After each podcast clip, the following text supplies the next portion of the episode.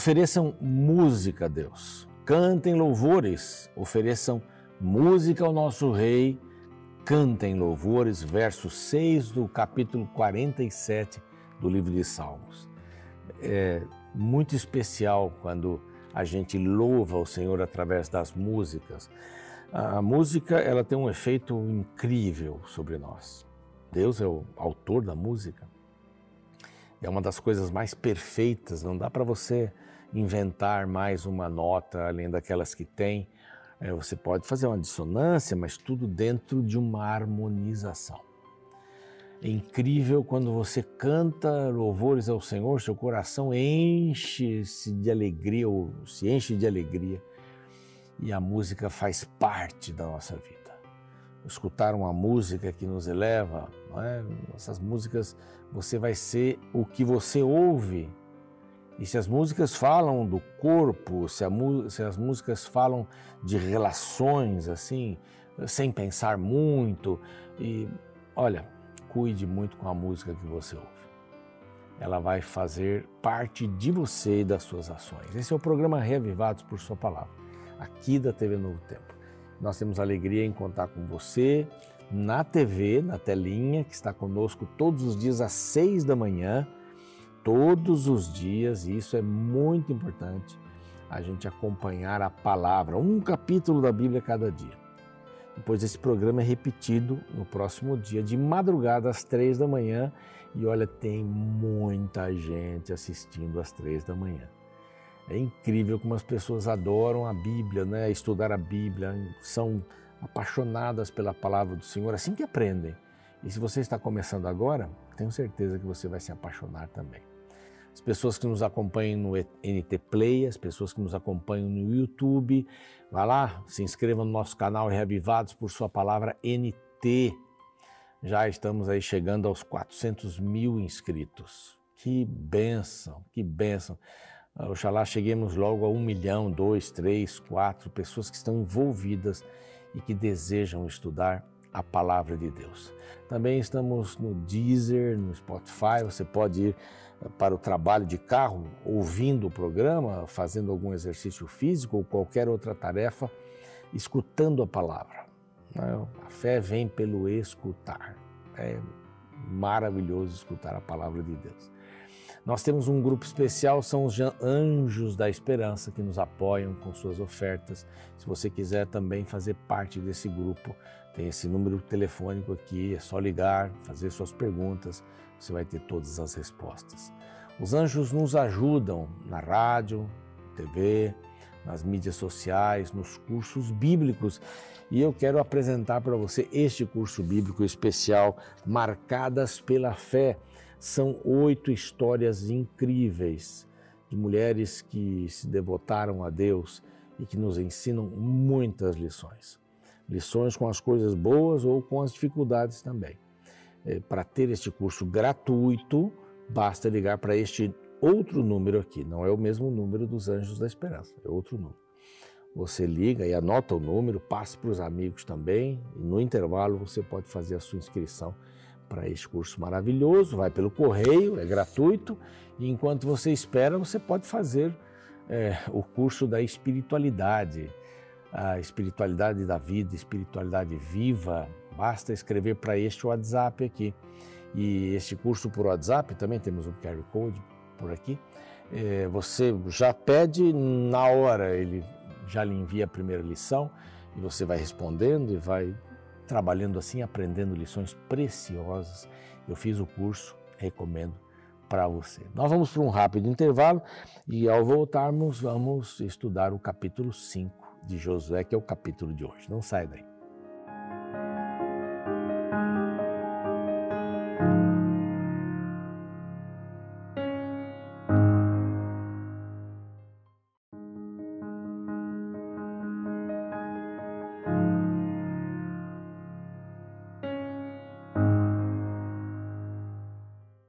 Muito bem, estamos de volta com você. Este é o programa Reavivados por Sua Palavra. Você que está chegando agora, bem-vindo, bem-vinda.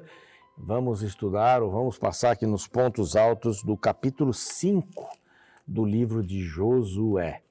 É um livro bem gostoso, um livro histórico, um livro que mostra as vitórias de Deus ali da além do Jordão, né? Além do Jordão. Nós encontramos aqui no capítulo 3 e 4 o item avante pela fé. Eles passaram o Jordão.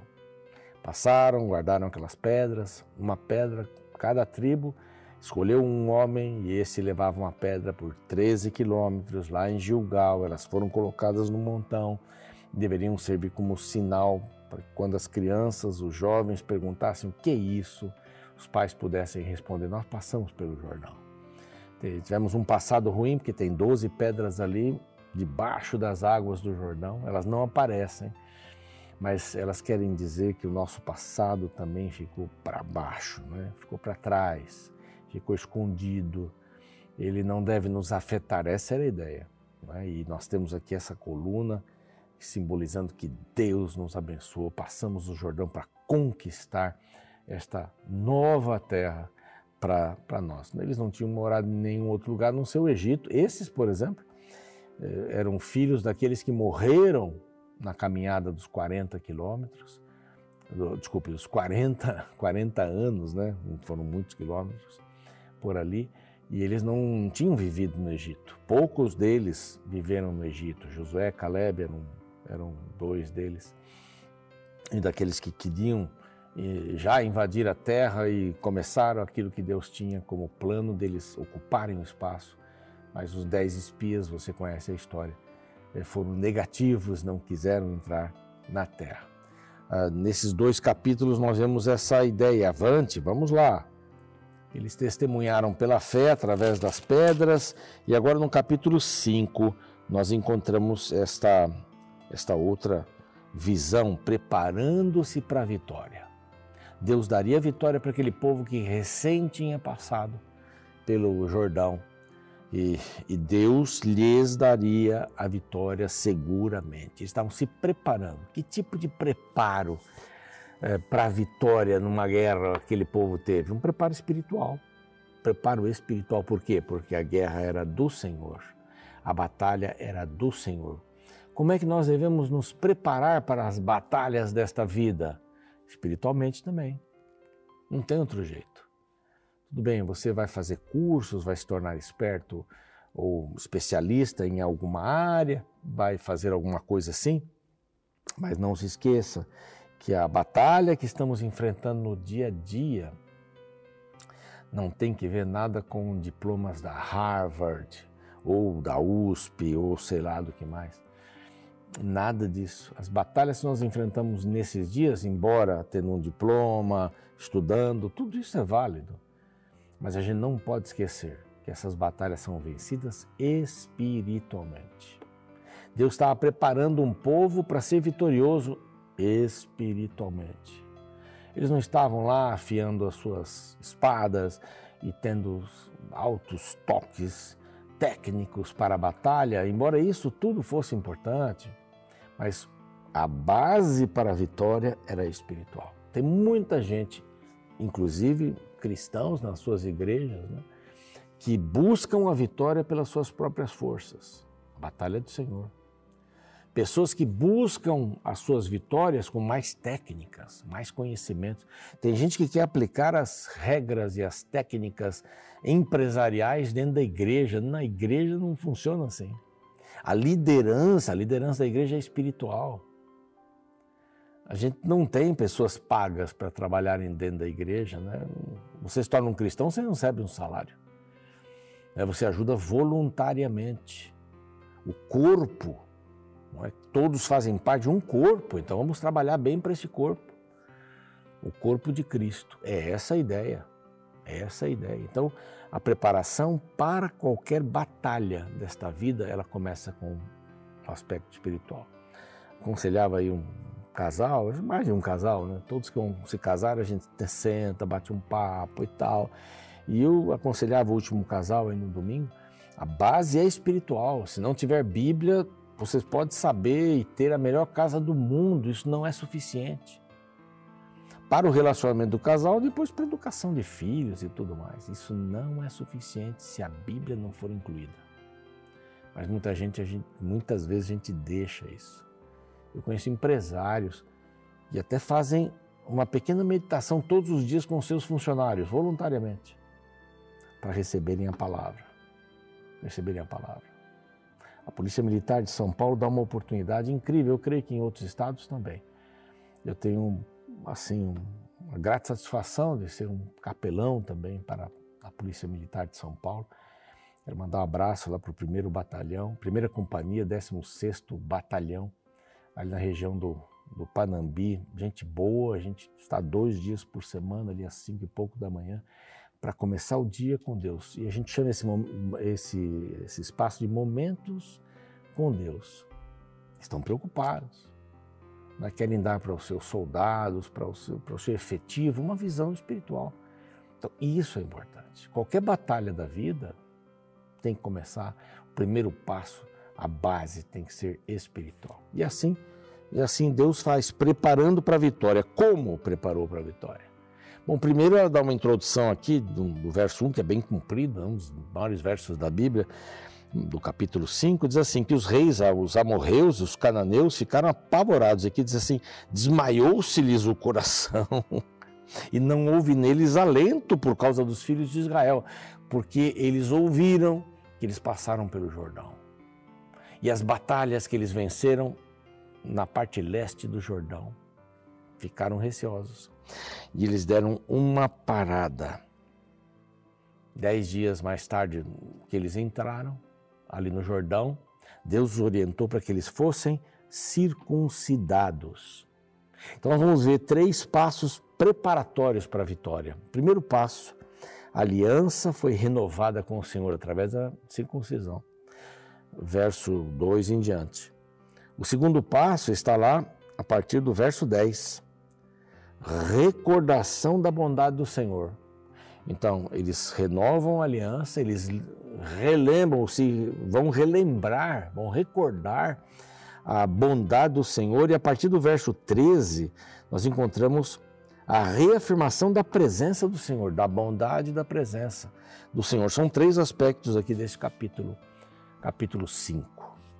aliança renovada com o Senhor, a recordação da bondade e a reafirmação da presença do Senhor para com eles. O que aconteceu? Aqui diz que eles estavam preparando facas de pederneiras. Isso, numa região calcária, você encontrava de, de pedra mole, né? Você encontrava no meio dessa pedra mole uma pedra mais dura e muitas vezes ela já estava afiada e servia como faca, como machadinho, não é? Nessa situação. E eles fizeram facas de pederneiras, não é? E, e circuncidaram os filhos de Israel. Durante toda essa trajetória dos 40 anos, no deserto, eles não circuncidavam mais. E lá no Egito, pode esquecer. Aquilo foi dado para Abraão e tudo mais, para identificar esse é meu povo, com um sinal interno. Quer dizer, era externo, mas ficava debaixo da roupa. Não é? As pessoas andavam, cobriam o que, que é a circuncisão, né? para aqueles que ainda não ouviram essa palavra. É uma operação de fimose, né? é tirar a carne do prepúcio, do, da genitália masculina. E segundo aí dados que eu li há um, há um tempo atrás, já faz uns anos, as mulheres judias são as que têm menor índice de câncer do útero. Que a higiene do marido é, é quase perfeita, por ter tirado esta pele né, que cobre a sua genitália, na, na ponta da genitália. Eles fizeram isso, era uma marca. Há, indícios de que outras nações faziam isso, mas não com esse objetivo eh, que era espiritual, era uma circuncisão, circuncisão dizendo: Eu sou do Senhor. Essa é a marca. É a marca que eu sei que está aí. Os outros não precisam ver, mas eu sei que está ali. Aí no Novo Testamento fala desta marca no coração, a circuncisão no coração. Aí ninguém vê mesmo onde está lá, né? Mas vê as ações, essas ações importantes. Era um povo marcado. Era um povo marcado então, a aliança foi renovada, a restauração do relacionamento com o Senhor, através da aliança. Somos o seu povo, pronto. E eles passaram alguns dias esperando a dor e tudo mais, não tinha anestesia né, naquela época, e eram já pessoas maduras, uma criança quando faz isso, ou quando fazia isso, ou faz, no oitavo dia, como era a orientação, é o dia em que mais o ser humano tem no seu corpo o poder de cicatrização. Deus não pediu isso à toa. Mas ali eram homens, né? senhores, jovens, que já tinham passado desse oitavo dia. Então foi, foi uma época de dor. Eles esperaram que, que isso fosse curado e eles tinham que viver pela fé, porque os inimigos estavam com medo do outro lado. Não é? Eles não atacaram o povo de Israel, mesmo sabendo, ou talvez, que o povo estivesse ali, passando momentos de dor, alguns dias, né? com a dor desta cirurgia aqui. O, a partir do verso 8, aliás, o, é, o verso 8, nós vemos que essa renovação da aliança foi para provar a fé. E neste, no verso 9, ela foi para remover o opróbrio, porque diz assim: Disse mais o Senhor a Josué: Hoje removi de vós o opróbrio do Egito, pelo que o nome daquele lugar se chamou Gilgal até hoje. O opróbrio do Egito foi o, em Cades Barneia o bezerro de ouro. Né? Aliás, foi, aliás, no Sinai o bezerro de ouro. Que absurdo. Eles diziam para o bezerro de ouro: ah, temos um Deus, você que nos tirou do Egito. Que conversa. Que absurdo. E até esses dias eles tinham ainda o maná. 40 anos o maná. Eles entraram, passaram o Jordão, entraram em Canaã, o maná caía também. E dez dias depois, depois da circuncisão, vai acontecer mais alguma coisa aqui, o maná cessa. Que é esse momento, recordaram a bondade de Deus. Recordaram a bondade de Deus. Eu vou dar a vitória para vocês. Está garantida, a vitória está garantida para vocês. Mas vocês têm que passar por um, um, um período preparatório circuncisão. Vocês são meus. Vocês têm um símbolo que diz que vocês pertencem a mim. Isso daí a gente não abre mão. Vocês estão agora é, isentos do opróbrio do Egito. Então não adorem outros deuses, adorem somente a mim. E aí eles celebraram a Páscoa, verso 10 vai falar sobre isso. No dia 14 do mês, eles celebraram ali nas campinas de Jericó a Páscoa. E eles comeram o fruto da terra, diz aqui, recordando a bondade de Deus, né, as vitórias de Deus. E tem um negócio que é interessante, a gente está no finalzinho, mas acho que eu preciso falar. A gente tem que sempre permanecer vigilante depois de uma vitória. Sabe? Depois de uma vitória, você pode achar que você é muita coisa, mas foi a vitória. Né? Um time de futebol, por exemplo, desculpe usar esse exemplo, mas ele ganha. Né? Essa situação, né? Ele ganha. Aí vai para outro jogo assim, ah, ganhamos de 5 a 0. Vai para outro jogo, pum, perde. Porque não esteve vigilante e os técnicos trabalham muito isso. Nós ganhamos uma, mas o outro jogo é outro jogo. Na vida também é assim. Não fique muito seguro, você teve uma vitória aqui, agora então vou relaxar. Não, fique atento. Há uma batalha por trás de tudo isso. Então, recordando a bondade de Deus, eles comeram do fruto da terra, era a época da colheita, da cevada nos campos ali de Canaã, de Canaã. E eles comeram, comeram fartamente. E aqui diz: no dia imediato, depois que comeram o fruto da terra, cessou o maná. Acabou, ficou para trás. A história continua. E vem aqui a reafirmação da presença do Senhor. O que acontece? Isso é importante. Josué está ali e tal, de repente ele vê um, um ser enorme, diferente, armado. Ele pergunta: peraí, você é dos nossos ou do inimigo? Ele diz: ah, sou o príncipe dos exércitos do Senhor. Jesus se manifesta. O membro da Trindade se manifesta para Josué para que ele tivesse certeza estão reafirmando a presença do Senhor. Eu estou com vocês. Eu estou com vocês. Verso 14, aqui 13, 14, né, por aí. E a, e a expressão tira a sandália, você está na terra, na terra santa, porque ele o adorou, tira a sandália. Mesma coisa que ele falou para Moisés. Tira a sandália, aí na sarça ardente, está em terreno santo. Então, eu estou com vocês. Deus, Deus sempre diz isso. Eis que estou convosco todos os dias, até a consumação do século. Não preciso dizer isso mais, mas leia todo dia para saber que eu estou mesmo. Então, aqui, preparando-os para a vitória, aliança renovada através da circuncisão. Depois, eles participam da Páscoa, tudo espiritual. Aí, Deus se manifesta através do príncipe dos exércitos. É assim que ele faz com a gente. Vamos orar? Pai, te agradecemos muito. O Senhor nos prepara para a vitória. E uma vez a vitória consumada, ajuda-nos a não acharmos que essa vitória foi nossa. Ajuda-nos a não baixarmos a guarda, porque a vitória é do Senhor e nós estamos envolvidos nessa história. A tua presença é real, é real. E pela fé nós podemos ver-te em muitos momentos. Ajuda-nos que essa experiência seja extraordinária em nossa vida e seja conclusiva para entendermos que o Senhor está mesmo conosco. Em nome de Jesus te rogamos. Amém. A gente vai ficando por aqui, o programa segue e amanhã eu quero ver você no capítulo 6. Até lá. O início do capítulo 5 do livro de Josué relata um pedido que Deus fez. Naquele tempo disse o Senhor a Josué: Faze facas de pederneira e passa de novo a circuncidar os filhos de Israel.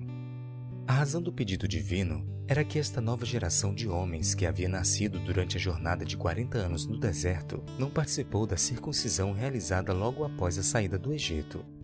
Não sei se você sabe, mas a circuncisão era uma pequena cirurgia feita em todos os meninos judeus, que representava sua pertença ao povo judeu e à aliança de Deus. Quem não fosse circuncidado não era considerado judeu. Geralmente, quando o menino judeu completava oito dias de vida, era realizada uma cerimônia onde se retirava um pequeno pedaço de pele chamado prepúcio do órgão genital masculino.